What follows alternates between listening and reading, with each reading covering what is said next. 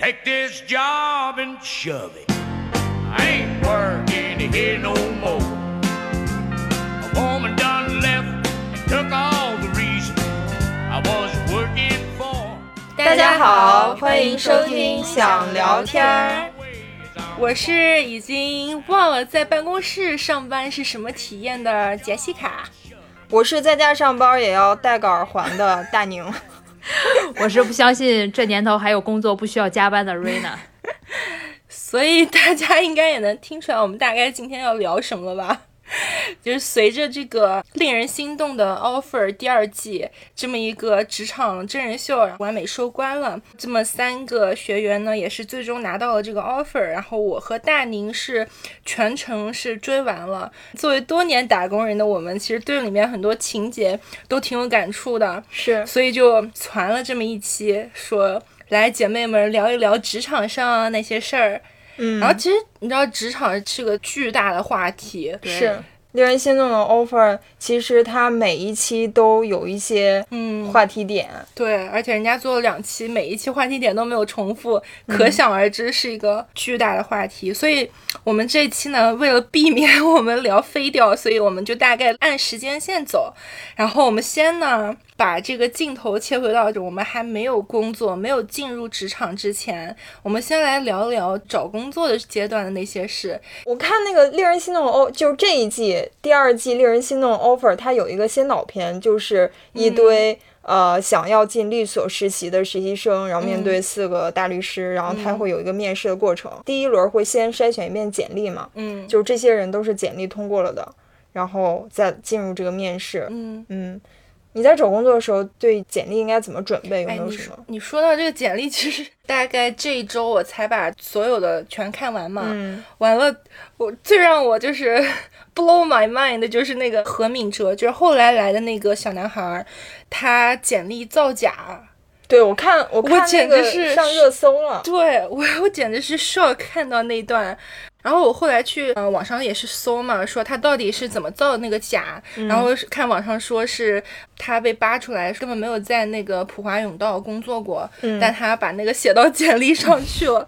然后他那个节目上播那段呢，就是他跟那个大律师道歉，说他不该这样这样这样。嗯，然后我觉得好惊讶，我觉我觉得胆儿还挺肥的。太肥了就是因为四大就 HR 一定会去做背景调查的呀，对，而且他们会去问，嗯，而且你知道，你要上节目，这是要在全国人民的监督下，你还敢这么做，真的是勇气可嘉。是而且全国观众的眼睛是雪亮的，就是一不知道一人肉不知道我们我们国家网民有多厉害吗？而且肯定会有四大的人在看节目嘛，对吧？对啊你看，哎，这个人没有在我们公司实习过，对啊，而且节目组他怎么也没有做背景调查？就你一般找工作，你这些简历上写的这些经历是会需要你提供两个推荐人，会去打电话，对，会去打电话问的。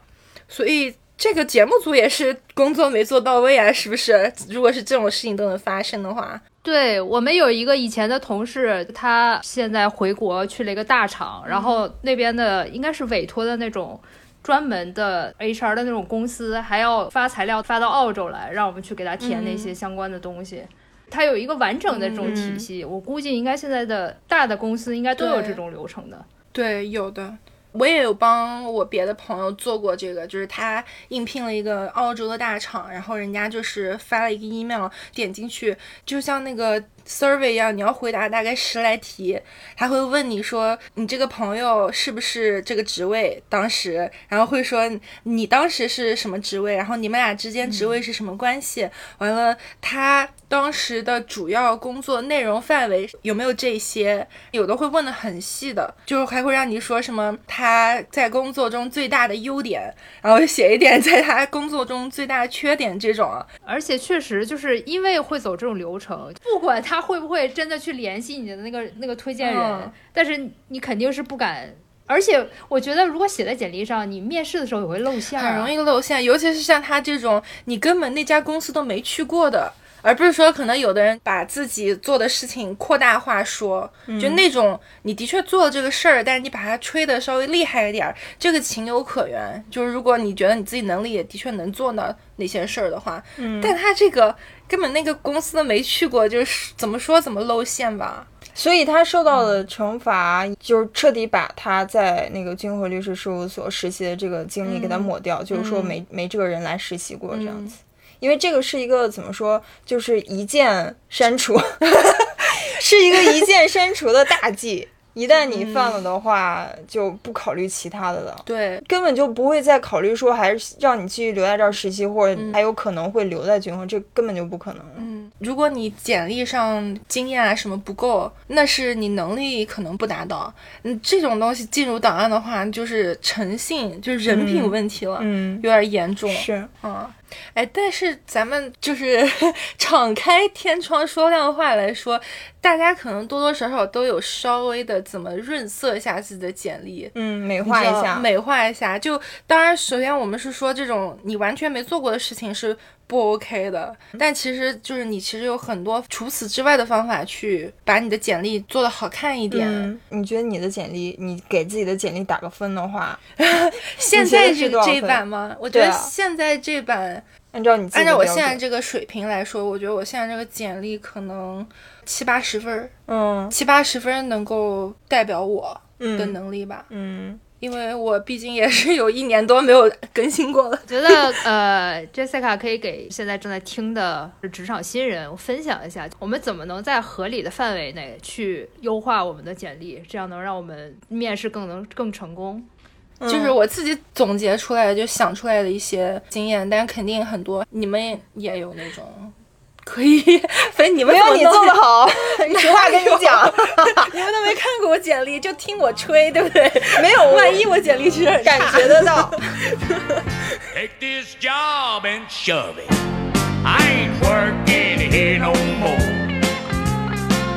就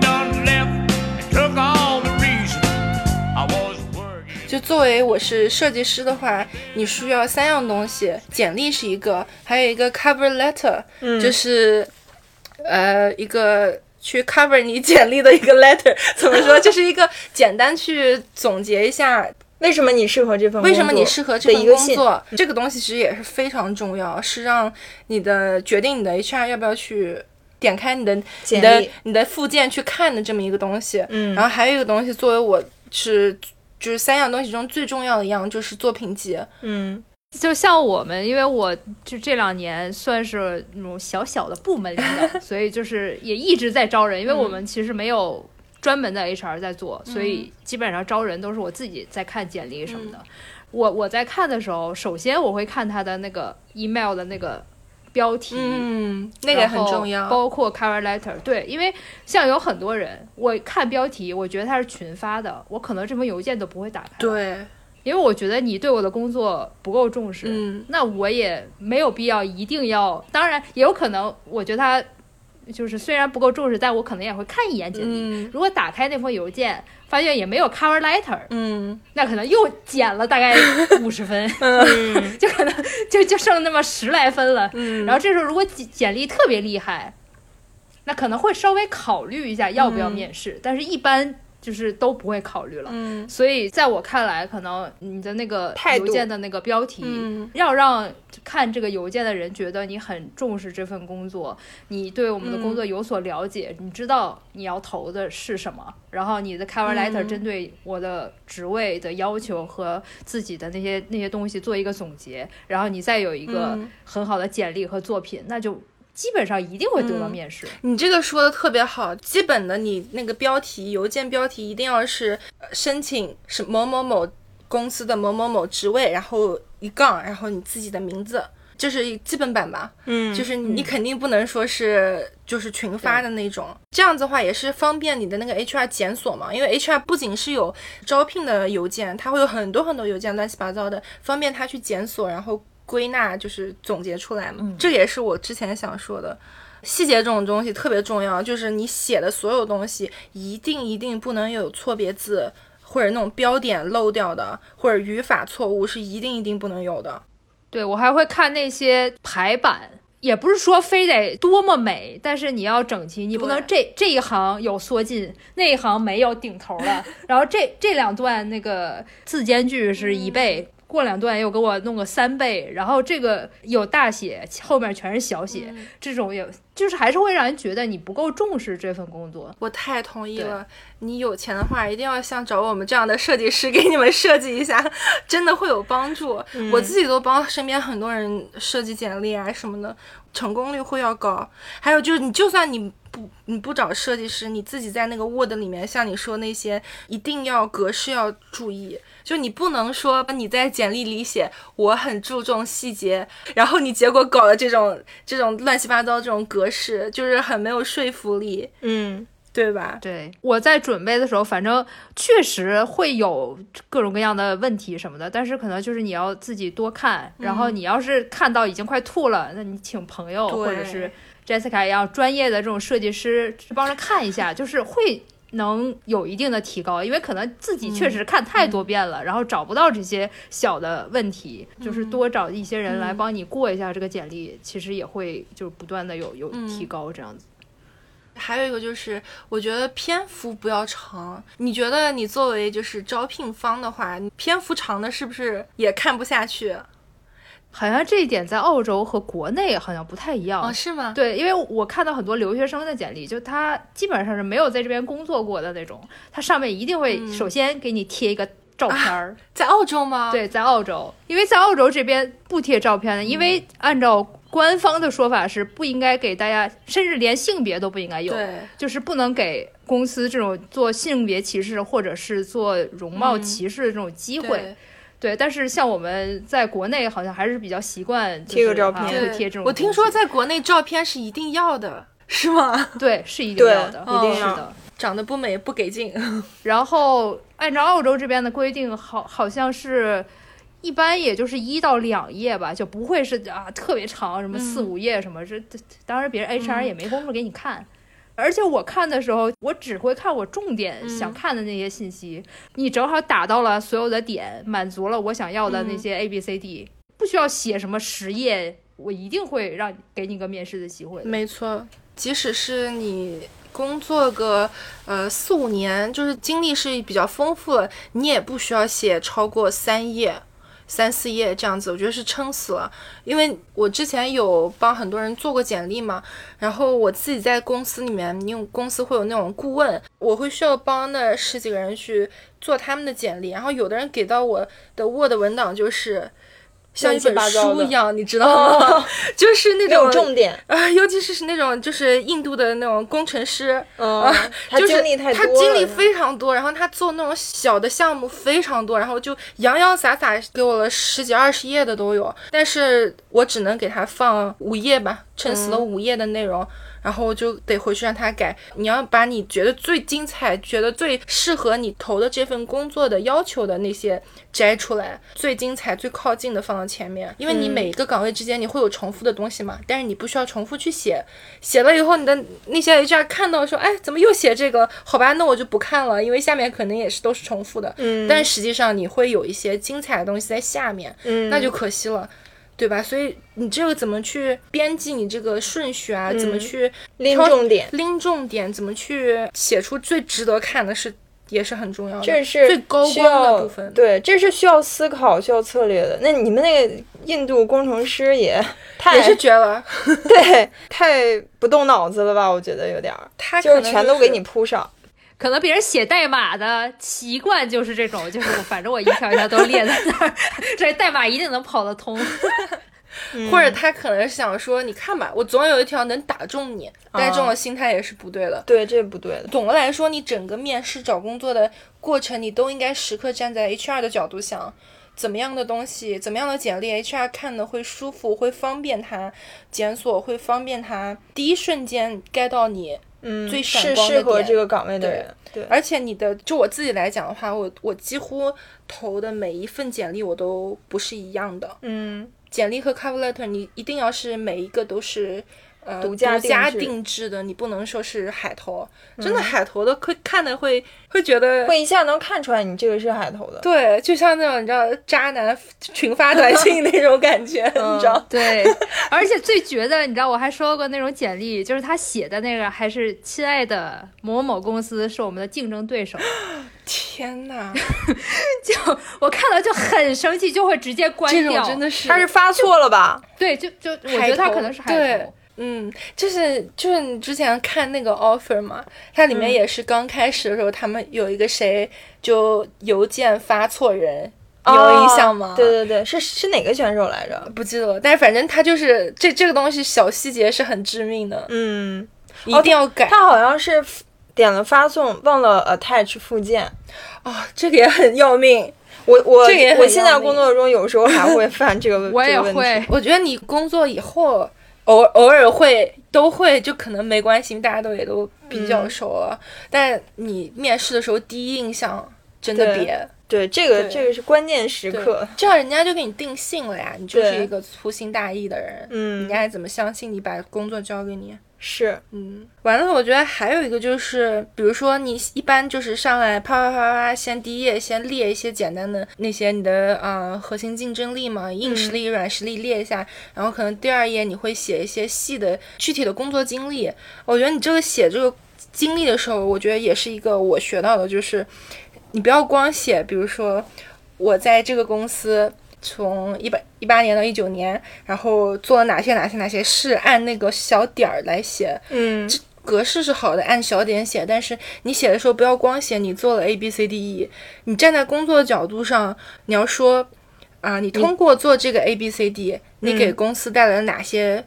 哪些好处，哪些收获？尤其是 HR，他第一遍筛你的简历，他可能他不懂你部门的工作的那些东西，你要直接就告诉他，你说，哎，我通过，比如说，最好用加点数字，用嗯数据说话，就比如说，哎，你如果是一个销售，你说，哎，我通过做了哪些哪些活动，做了哪些哪些努力，达到了多少多少销售额？对销售量，比如说提高了百分之十，还是百分之怎么样？嗯，给点儿数字。那如果说你是像说是做 marketing，、你可以说，哎，我通过做我做了哪些哪些哪些事，哎，提高了多少的点点击率，嗯提高了多少转化率，或者说你说，哎，我办了一个活动，哎，我这个活动办了就比。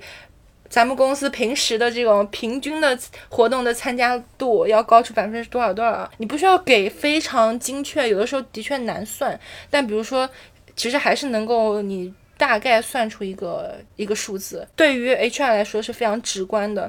第一遍 HR 给你筛中了，你才能给到你的部门领导再二次的再筛选。嗯嗯嗯，所以我觉得这个也是蛮，也是我学到的。我一开始也都不怎么写，但后来我一开始就写，是吗？对那你很很厉害。因为呃，悉尼大学有个 student center，然后啊 student center 有一个呃那种课程，就是怎么教你写简历，啊然后我就去参加了。嗯然后当时那个老师就是来参加的，可能有个五六个人吧，挨个儿把你你把你现有的简历给他，然后他就帮你过一遍，嗯然后他就会看哦，你这个工作下面你要写一下，你不光写你工作了什么，还要写你这个工作 achieve 了什么，对，然后都要多用一些什么 achieve 了 啊 contributed，然后什么这种积极的词汇，对嗯对。但这种的话，就就说回来，你还是要稍微的实事求是一点。稍微的是对，对，但是但你可以稍太夸张嗯对你，但不用太夸张，因为其实你只要你用了这种格式，已经听起来比你只说你做了什么要厉害多了。，对，直接告诉人家，丢给人家，我的价值在这里，嗯对吧？嗯其实我有一个问题，就是我们说了这么多，都是说呃，我们简历上可以写什么，然后不要写太多，要有哪些重点。嗯那你说，对于那些刚毕业的人，就他本身也没有什么可写的，他可能也就只有那么一点点可以写。就比如说我们大学毕业刚找第一份工作的时候，你们是怎么弄简历的？你们是怎么找到的第一份工作？因为我在国内第一份工作是公务员，所以我其实没有太多的经验可以分享。第一份简历是没有什么好写，但是我毕业之前我就大概一年就一直有参与一个呃朋友一起的一个项目，但有点像一个创业项目啦。但是你也知道的，创业的话就是一个人要当多面手，嗯，你什么都要做，所以你可以写出去的点其实还蛮多的。嗯然后你因为只有你一个嘛，你可不就是一个 lead 嘛，嗯对吧？你可不就是你就可以写那个创业项目的设计 总监之类的，就因为本来就是对不对？对但听起来也是，听起来就很厉害。虽然最后项目黄了，但是你这个经历的确会帮你，增值，因为应届毕业生可能简历真的没什么，对然后一看，哎，你还有一个创业经历，还是什么设计总监之类的，就你立马就跳脱出来了。对、o k 我再举个小例子，就是你可以说，哎，我就是在这儿给他做了这个设计、那个设计、这个包装、这个网站、这个 logo、这个那个，你可以把这些细的给列出来，对吧？但是你也可以说。我作为一个 设计总监还是怎么样，我帮助他完成了一个从零从无到有的一个过程，把他从从一个没有什么都没有 branding 的一个过程，一直到就是定了他的基定了一个调基调，所有全部完备，然后达到了一个很容易被上手、被接手的这么一个嗯。成熟的一个设计体系都完备的这么一个状态。嗯嗯。就你知道，就是这种语言的艺术，语言的魅力。嗯，可以把他讲的这个事儿好像很大很重要。对，不过其实想想，你确实也是，但你确实事是实啊。是没错，但是就相比你，你给他列那些那些细节，要听起来要是不是嗯牛一点儿？对啊，听起来就很厉害了对，所以这种大家可以学一下，你知道，嗯就是好好的，就是回想一下你在学校里面的时候，有没有做过那些零星的一点，哪怕一点点的小的项目、小的事情，你可以可以体现你能力的某一部嗯。分能力的，然后那个能力刚好又是你的啊、呃人家招聘方。写在那个职位要求里面嗯。需要的，嗯然后你就把它拎起来展开一点，然后跳脱到一个上帝视角再夸大一下，也就是稍微润色一下。对对对，对，我觉得这个是会有一点帮助，但嗯。最、最重要的还是，呃如果你在学习的时候多参与点儿这种，啊、有一些经验，积累点经验的话，是会非常有帮助的。嗯，没错。嗯我的第一份简历，我是感觉我把我呃写出来会让人觉得我很厉害的点全都写到前面。就我大学的时候拿过一些什么奖学金啊，还有作品，可能投了某个学校的一个什么，因为我是学就是。媒体啊，会拍一些片子啊，然后我们拍了，当时拍了一些作业去投奖，然后还得了一个什么铜奖，但是可能是一个你只要投，然后差不多就能给奖的一个，这个大家不知道，你说出来就很厉对，害，说出来就感觉嗯很厉害。千万不要害羞，一定要嗯，一定要敢于告诉别人你自己很厉害。我们就投了，反正就是拿一个作业投了。呃，中央民族大学的一个什么影像、影像节，然后就获了个铜铜奖，然后把那个写上去。这个还有你大学期间，对得到了一些什么荣誉称号、什么奖学金、什么呃，还还有什么大还有什么，哪大学期怕什么间的那些？GPA 什么前哦，对，前几啊，什么嗯。这种都可以写。我就把我大学期间得的所有的奖以小点列出来，然后列了、列了一大串。嗯当时我我不是去那 student center 给那老师看嘛，然后他当时看我的简历，他就觉得，哎，你这个写的很好，就你大学期间得了这么多奖，就觉得你这个人很有分量，嗯你知道，可能这些奖并不是一个多有分量的 奖，但是就是觉得。你像这奖不是说所有学生都有的嘛？嗯可能你是前百分之呃十或前百分之二十的学生才会有的，就大概会给你一个这样的一个基调或一个定位。这也挺好。嗯，然后后面我会把我一些专业课程，就是拿分拿的特别高的专业课，嗯。而且是像什么 editing 课呀，或者是什么节目编导课程啊，那些课可能有的是你是拿到九十分或者九十分以上的这种，嗯。我就我就我我就也列出来，就是我学过这个课，嗯。然后我是拿了这个分，嗯。或者是我读研的时候上了什么课，然后拿到了 HD 这种最高级别的，嗯，对，还有就是你不用等到你毕业你再去找工作，你可以你在上学的时候你就是实习。嗯，不是，我是想说，你你在上学的时候，你就去看那些招聘网站，你点开那些你感兴趣的那些公司、那些职位，你看看人家是什么要求，你把你的硬实力先填上，嗯需要人家想需要什么软件，你去自学一下，你那些什么技能需要的东西，你就都可以都可以写上，这是一个基础东西。如果你会，别人不会，你就赢了很大一部分了。哎，我突然想到一个例子，是我一个好朋友跟我讲的，就是他当时是在北京上大学，学的是就是对外对外经贸大学，然后他有一个同学很厉害，一上大学他就瞄准了一个公司，就是保洁。她想去保洁公司的某一个岗位，那个具体岗位是什么我不记得了。但是那个女生从大一开始就冲着那个岗位去，那个岗位下面可能会，比方说要求你有一些什么项目的经验呀，或者说看重你这些方面能力啊。然后她大学三年都为了在进入保洁公司的这个职位去积累这些项目经验跟实习经验，结果她一毕业就，人家保洁公司一看，哇！你这全符合呀，对呀就是我要找的人啊。然后他一毕业就去了他想去的公司，其实我蛮佩服，我觉得很聪明。就很聪明。但是这个也是属于少数，就很少有人一进大学大一的时候就知道自己想去哪家公司的什么岗位。这个有点大学一般你都还在。摸索阶段。对，我觉得你差不多，你毕业那一年你开始检索，开始填，其实就可以。嗯，对，永远反正永远都不迟。对，就想到一句话，我小学的时候，我的一个朋友，就你知道小学的时候毕业，大家写那个呃同学录，其中第一页会让大家写一些个人签名什么的，大家都就写什么哎，什么我要怎么怎么飞得更高，走得更远，什么这种这种小孩写的东西，有一句话就非常。就吸引我的注意力，就是我有一个同学，当时好像是个班长还是什么一个一个委员，他就写了一句话说：“机会都是留给有准备的人的。”那是我人生中第一次听到这句话。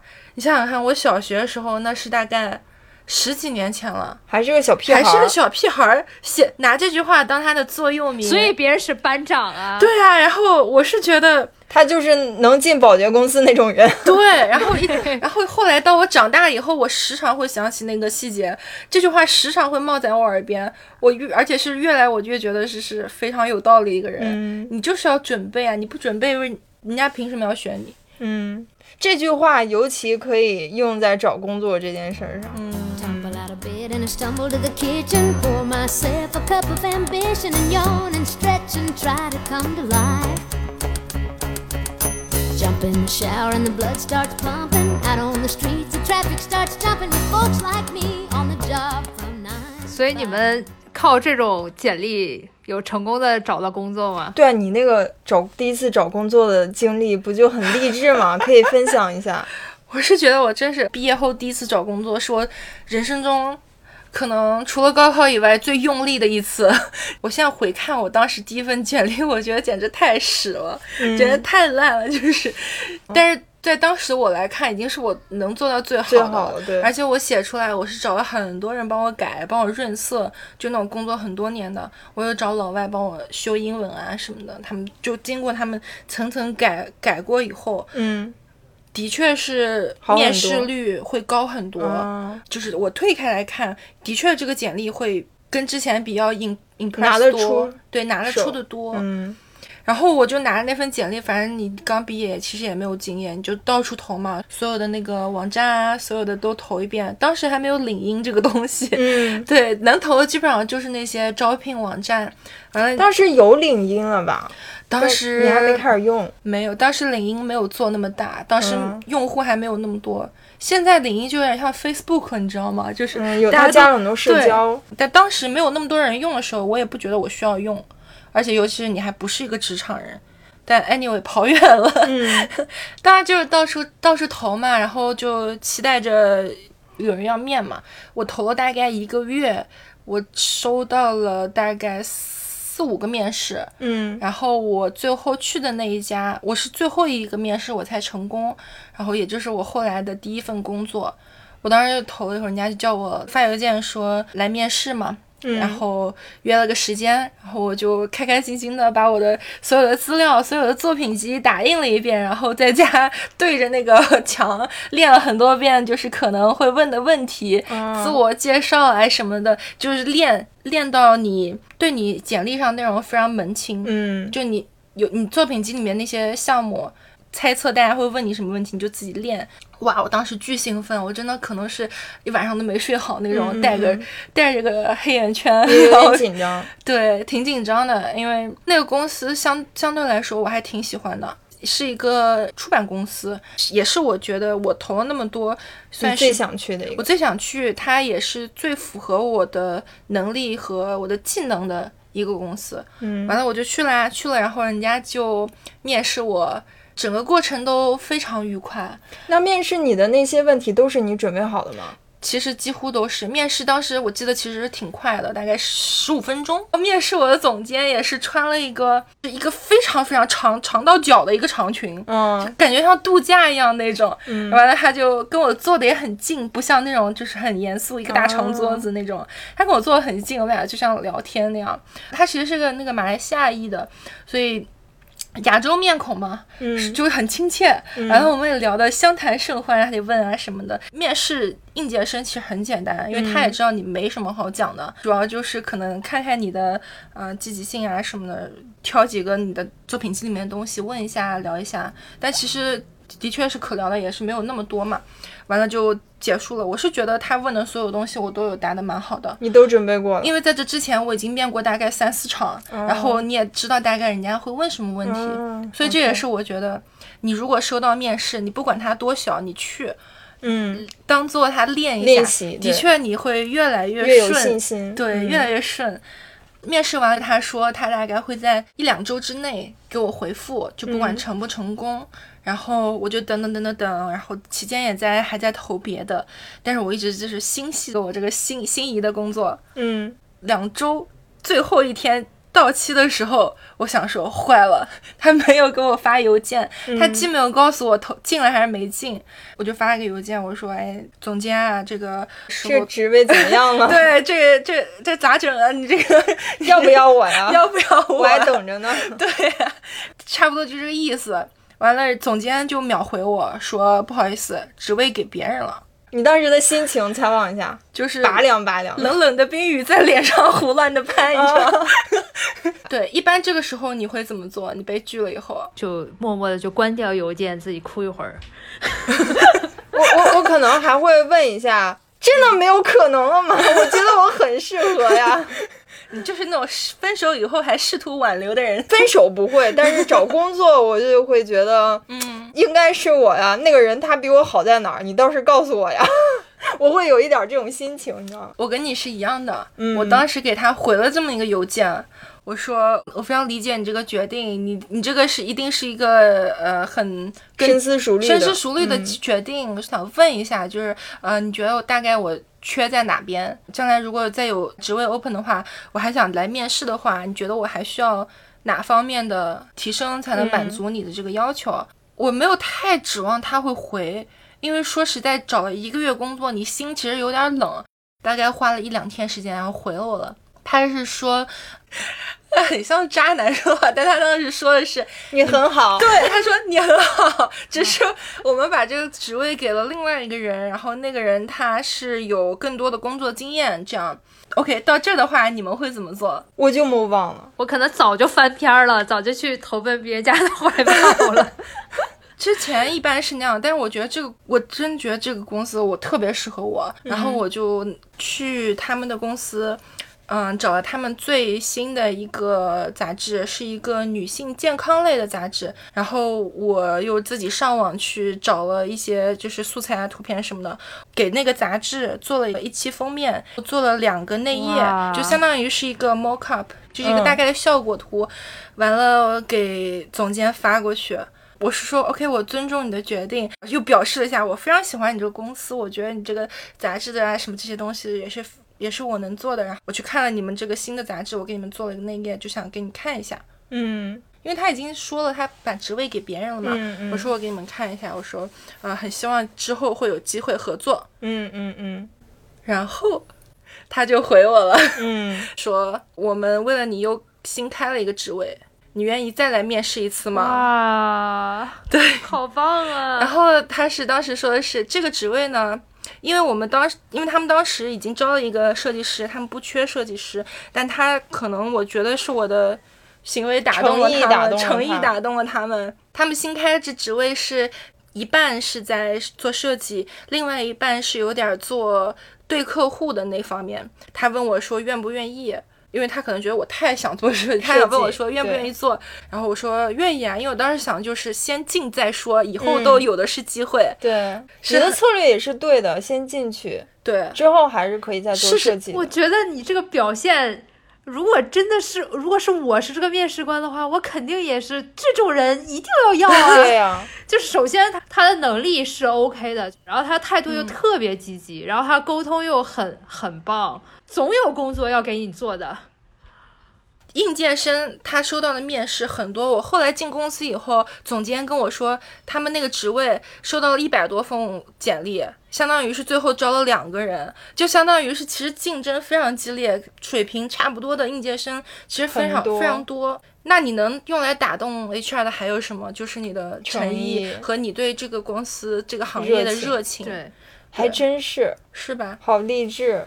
对，然后反正就进了。事实证明我也是对的，因为的确后面慢慢你证明了你的设计能力比较好，他会给你越来越多的设计的工作。而且事实证明我那方面对客户的经历也是非常有用。我之前完全没有想做那方面的东西，但是非常有用，快速的帮你打开这个澳洲职场。我从来没有那么频繁的发过那么多英文邮件，打过那么多英文电话。我当时做那本跟那个新州旅游局一起做那个手册，在那个什么 information center 都会拿到那种小册子。哦三个月内嘛，三个月内对了一百五十多个客户，其实一些很繁琐的东西，但是会有会有很多意外，然后你就会知道怎么去应对那些意外，真的是对能力非常大的一个提升。嗯，这一个我后面也是写到简历里面了，就是证明你的沟通能力，你的这个 coordination 的这个能力嘛。三个月一百五十个，你看这个数据就有了。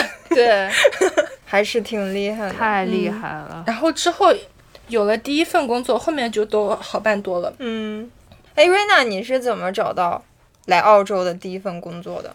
我觉得啊，就是找工作也挺靠缘分的。嗯，就是，对，就像就像找对象一样，因为我我们公司的那个 app 是基本上是每一个来到澳洲、来到悉尼的华人或者留学生都会用的，都会在上面找房子啊、找工作的信息。然后我也就是在里面刷刷刷刷，然后突然看到，哎，有一条置顶的。就是这个出这个 app 的这个公司在招人，但是当时招的是是旅游的编辑，然后我本身之前在香港也做过 part time 的那种旅游编辑，所以我觉得哎，这个我就正符合我的需求，然后我就去投了一下简历，没想到就很快很快，好像大概一两个小时吧，然后就收到了邮件的回复，然后让我去加一个微信。结果后来才知道那是我们老板，我也不知道为什么是那时候还是他在看我们的那个邮箱，然后他就还对我挺感兴趣的，然后问了我很多问题。但是后来因为公司的业务调整，这个职位其实是取消了的，嗯但是也是有另外的职位开出来，他就有问我说愿不愿意，呃，来去做我们的这个广告的编辑，去写一些美食的之类的。我觉得哎，这也挺有意思的，这也是你可以嗯本来又是相关的行业，然后你又是可以了、更快的了解悉尼的一个途径，那就去看一下。结果没想到就就这么就找到了工作，这有多少年了？四五年了吧？就永远。对我是一六年来的，所以就是当你没有特别多的经验或者什么的话，不要揪在一个职位上，很多其他的曲线救国的路也是可以的，嗯，对吧？是你呢？我换的这个工作也没啥，就内推完了之后跟我见了一面，就是面试我的时候，我就能感觉那个 leader 就决定要要我了，说你回家等着吧，一会儿 HR 会给你打个电话。我回家之后，HR 给我打电话，就是说 OK 这个没问题，然后再让那个墨尔本领导给你打个电话。为啥内推？因为内推嘛，你这听起来有主角光环啊！是吧？什么就可能面试时候老板就要你了？那他们他们那个岗位，你从零开始也可以，还可能是看你的潜力。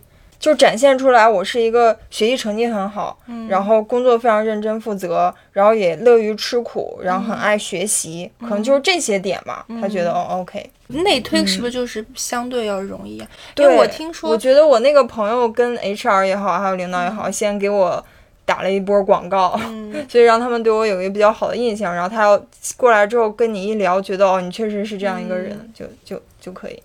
我觉得内推是很重要的一个途对径。，没错。说大家现在都在用领英，都在用这种 networking 去找工作，就其实它是一个捷径来的，就比你去投简历，对，投简历，海投简历要要方便的多，因为像我们招人，我们也会先问我们现在的同事有没有可以推过来的，因为就是首先现在的同事他也会更了解我们的工作需要，然后他也不会，因为他在这儿工作，他也不会推一个他觉得不 OK 的人，那就是给他自己找麻烦，嗯所以就相当于他先帮我们先把了一部分的关，嗯疯狂点头。我们公司之前有一阵子疯狂的想要招一个工程类的职位，完了就一直没有找到特别合适的，因为他可能是相当于偏 leader 型的，然后他还要非常了解那几个产品。我们公司就鼓励大家内推。是说谁呃，如果推荐了这个人，然后最终是非常适合被录取了，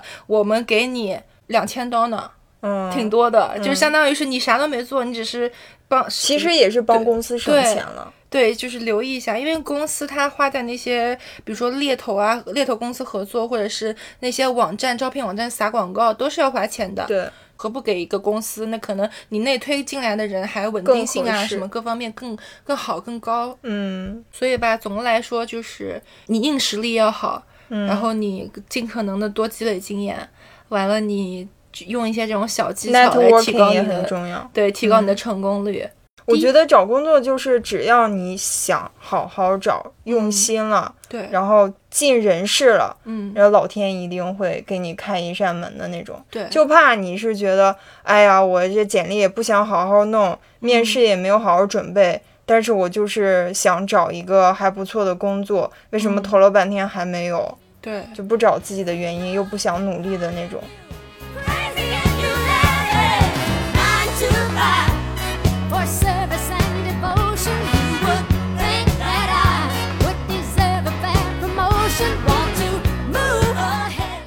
我觉得对于应届毕业生来说，很重要的敲门砖就是你的学校还有你的学历了。哎，你你有印象那个那个 offer 里面那个王骁，嗯，斯坦福，斯坦福凡尔赛，给自己贴这个对，这个标签。给没有看过的听众朋友们，就是简单的回顾一下。还有瑞娜，你也没看过这个 offer 这个电视里面有一个人，然后他是毕业于美国斯坦福大学的法学院，就是非常高的学历吧。然后他进了公司以后。他就是随身带那个工牌，也是斯坦福的，水杯也是斯坦福的，给身边的人都会压力很大，然后大家都会看说，哎呦，哎呦，厉害厉害，就就就会有点凡尔赛，引起了蛮大的讨论。这样，网友对他这个行为还挺反感的，嗯，就觉得全世界都知道你是斯坦福了，对、行了，可以收起来了。我觉得他一开始是是，我是觉得他有点凡尔赛，后面他就把那些东西都撤了嘛，跟那个人事的那个对，跟被 HR 说了，然后他对就把这些东西都收起来了。但是我觉得他可能没有那么的刻意秀，他的经验其实也没有那么多嘛，他有点像把这些学历的这种附属品当成一个护身符一样，就好像觉得，哎呀。天天看人的东西会对自己的信心会有帮助，嗯提升自己的信心啊什么的。他没有那么刻意，但是在别人看来，还有在节目剪辑过啊，或者是网友看来，可能会有点刺眼。嗯毕竟斯坦福的确是蛮厉害的，必须得说。是，而且嗯尤其是你，其实你带这些，然后拿那个斯坦福水杯，这些都没问题。嗯如果你一开始一路的表现也都是那种顶尖水平的这种表现的话，嗯跟你的学历非常匹配，那大家可能也不会说什么，就觉得哦，学霸牛，金光闪闪，就是就是厉害，对吧？嗯但是其实他在凡尔赛秀学历的那那一段时间的实习表现是很差强人意的，嗯。然后这就让大家觉得你的实力没到那水平，然后你又在秀自己的这个学历，就会让观众觉得这个人不怎么讨喜。所以在你还是个职场菜鸡的时候，做这种太强调你高学历的行为是有点危险的。嗯。你知道别人对你的期待会非常高，嗯，完了你稍微做点错事或者稍微没有达到预期，别人就会觉得咩，你知道就会觉得、嗯 就觉得不行啊。对，而且其实你觉得学历这个东西对你工作、对你职场生涯有多重要？我觉得对于应届毕业生来说，学历还是挺重要的。你像我跟瑞娜就是都是中国传媒大学的，然后如果你要是找传媒领域相关工作，人家是很认这个学校的，比你是一些其他的非传媒类学校相关的毕业生来说是有一定优势的。我也比较同意。就比如说，你的这个学校就是你这行业里最牛的学校，那可能你的上级也都是你这个学校的师哥师姐。那秀你的学校，那可能也会让他们觉得亲切，因为相当于在也在捧他们。而且大家刚毕业的时候，因为都没有什么经验，然后都是一张白纸。如果你的学历是好的学校，那是不是也能证明你这前十二十二十一年你是很努力的，嗯然后你的学习能力是强的，嗯就是它是能在一定程度上对你前面的这些年做一个总结的。后来当你经验越来越多的时候，那那这前面二十一年的表现就越来越不重要了，你后面。有有怎么样的成长，那就是后面一个起跑线，大家会看那个东西。我的本科也是上海戏剧学院嘛，嗯你在上海出去接项目、接戏什么的，就全都是师兄师姐。嗯，就是好的一点是，大家的确会比较互相关照一点，然后说起来会亲切，然后说，哎，上戏的啊，那你呃认不认识谁谁谁？是几几几几届的？然后你的老师师是谁谁就就很容易。呃，作为一个 icebreaker，作为一个破冰的这么一个一个话题，然后拉近距离。对，的确会有互相关照，但是你是不是这个互相关照，其实也是在这个利益不相斥的这个情况下，嗯因为你的 level 在那儿，你是菜鸡，人家那个。嗯，怎么说？霸王鸡才不才不介意去帮你一把，对不对？对但如果你们俩都是水平差不多，会有一些利益相斥的话，那其实也是有竞争这个竞争的关系在的。嗯而且如果是我的话，我要是觉得这个师妹，然后她低于了我的期待，那我也会很生气，并不会因为觉得她是我们学校的，我就会对她网开一面，因为我会觉得那。我工作这些年，我觉得刚毕业的时候应该是个什么水准？那你如果没有达到，那就说明你是不 OK 的。嗯所以其实这也是个双刃剑。你既然想要秀，那你就拿出你的水平来。即使是你的学历非常好，你可能也要找到一个秀的平衡点啊！你就正常说，哎，我是哪哪哪的，嗯，就是人家问你说可以，你不要到到处搞个什么水杯、耳环，这个那个，就全都是生怕全世界人不知，道一恨不。得跟那个 rapper 一样，满身的学校 logo 那种，你知道，对，那种就有点夸张，那种就是找 diss，你知道吗？对，就是这确实是对，就是你你自己知道就行了。哦，我的学历还不错，就是给到调一点。对，给到你自己自信去跟别人打交道啊什么，但你不需要去去特别高调那种什么欲戴皇冠 什么。必承其重。对，就是它是有重量的，你是要配得上去那个学历，要不然的话，人家就会觉得哦，你不过如此。对然后包括其实有的时候我出去，如果我说我是个什么什么学校，虽然我学校不是北大清华那种，但也是挺好的，人家会的确会对你期待非常高，然后你就会非常有压力，你会觉得，哎呀，那我要是做不好，或者是我会不敢问问题，我会觉得我这个不懂，我会觉得丢人我会对我会觉得。我会觉得我会不会问这个问题很蠢，会不会不像上戏的人问出的问对，题？会不会让人觉得，哎，你上戏还问这种弱智的问题？哎，你这个中传的，你怎么？你 怎么连连剪个片儿都不会？对所以这个就是也是其实比较不好的一个点。其实你在初入职场的时候，你应该是要抓住一切机会问问问问问，这样才能快速的升级嘛。嗯因为你学校那那点儿知识都不是真枪实弹的知识，嗯你你还是要需要那些正儿八经的现实的例子嘛。嗯嗯但如果你不敢问，或者是有那种学历包袱、偶像包袱的话，或者像畏畏缩缩吧，会有一点。嗯，那你们觉得在澳洲就是找工作方面学历有多重要？它是不是就是大家衡量你会不会进面试的一个标准？我觉得澳洲比较不太一样，跟国内好像国内是学历越高越好，是吗？对，国内现在就是一般人都会考虑读到个硕士啥的，嗯。我感觉啊，我觉得是国内人太多了，嗯。所以你同一个岗位，你可能一万个人竞争，嗯。然后九百九十九个都是硕士，那肯定就不要本科的，除非他特别优秀。嗯。但是可能招聘的那些人直接一筛选，就直接把本科的全部筛掉了，嗯。是有可能的，根本简历都看不见。所以可能大家就没办法，也一定要拼命的往上读。那在澳洲这边是是这样吗？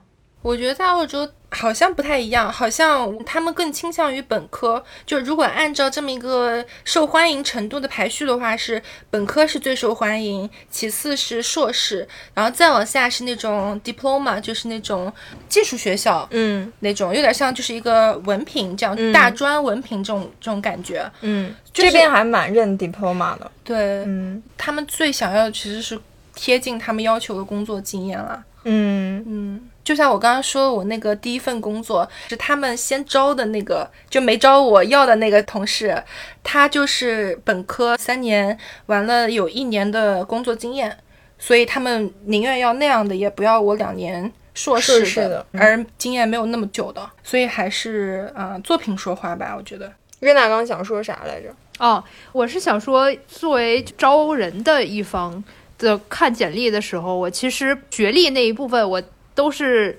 最后才会看的。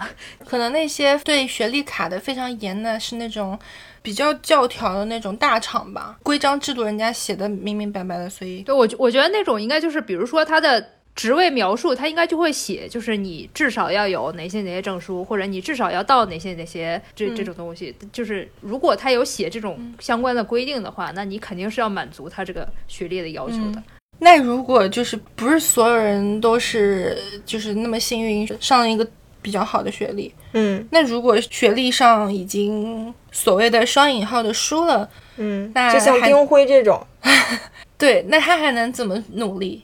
就是你像你这样，像你找工作的时候那样，哭着求我留下来，就拿出诚意跟热情，是然后多积累一些项目经验。对，嗯我觉得就是就是像你刚才说你那个朋友一样，就是嗯非常目的性非常强。我觉得这也是一个可取的，你就去我那个招聘网上你去看，去找一个你的 dream job，是你最理想、最想去的一个这么一个一个一个地方，然后你看看人家需要哪些能力，你 A B C D 列出来。如果你学历这条 A 不满足，你看看 B C D 有没有办法去呃加强一下，比其他同龄人要更好一点，怎么样锻炼一下。可能也许你找一个相对于呃不那么理想的公司，可能规模小一点，但是你可能有更多的机会接触，就主导一些项目啊什么的，能够锻炼到这些 B、C、D，那你不妨也是曲线救国一下。那你可能再锻炼个一两年，等你满足以后，你再去申请你的那个 dream job。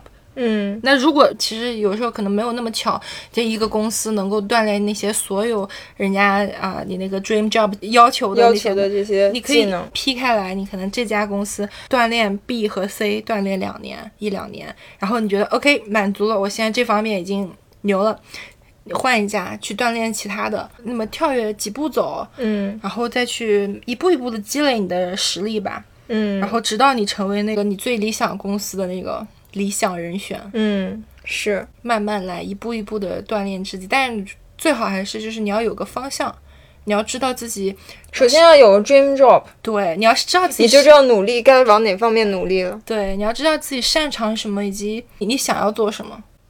是，嗯，其实有时候这个问题反而是最难的。我也觉得，我现在回想起来，我上大学的时候那些实习呀、什么之类的，就是基本上实习一个，然后就认定啊，我不太想干这个。跟我一样，是吗？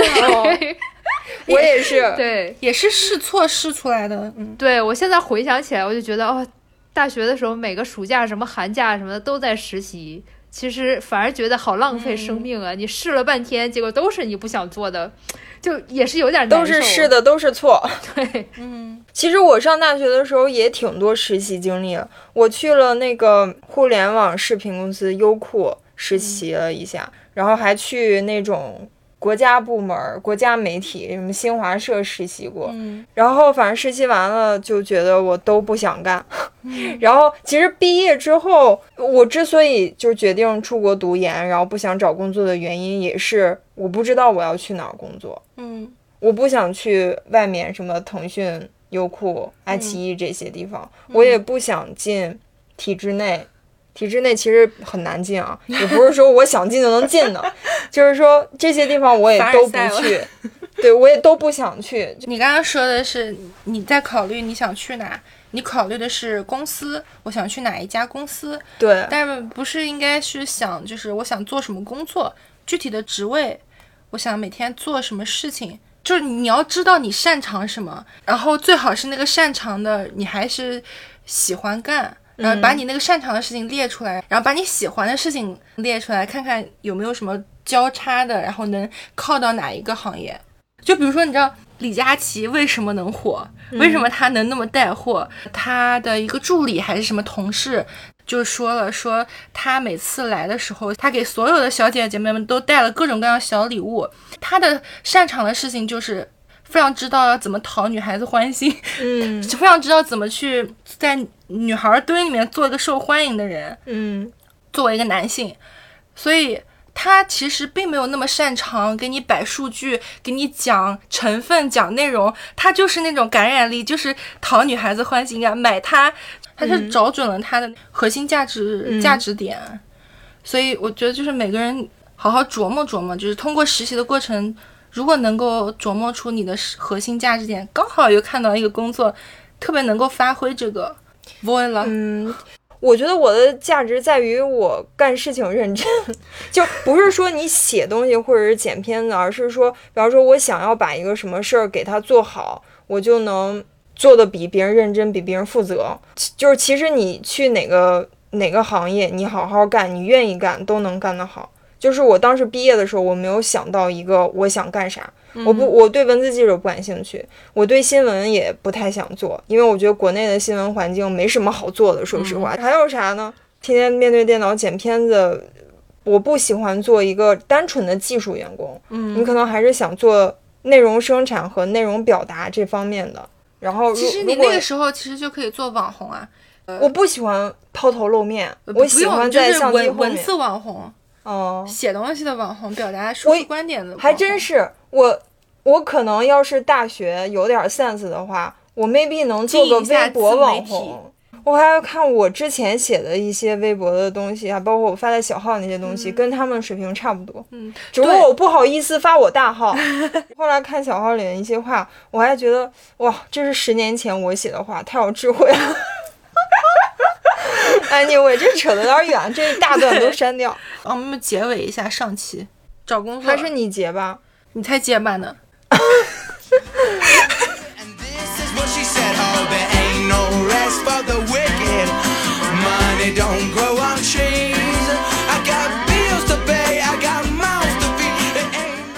因为这个 时代是一个大话题，要不我们去喝口水。先跟大家聊到这儿，我们回头在下集见。职场人下后面再聊工作之后我们下一期如何升级打怪。那喜欢我们的朋友，不要忘记订阅我们的频道，在各个泛用型的播客平台都能用“想聊天儿”或者是 “Think Talk” 搜索到我们。也欢迎大家跟我们留言互动啊，跟我们分享分享，哎，你们对这个综艺的有什么呃想说的、想吐槽的，或者是你们对找工作有什么啊、小故事，欢迎你们跟我们分享。大家有什么想听的话题或者想问的问题，也可以微博关注“想聊天儿”，然后来给我们留言，我们会在下期节目的最后给出一些回答。那感谢大家收听。如果我们这期节目或多或少能够给你们一点点的小灵感、小帮助，我们都非常的开心。希望每个人都能找到心仪的工作。那今天就先这样大家拜拜拜拜拜 i know i can't slow down i can't hold back though you know i wish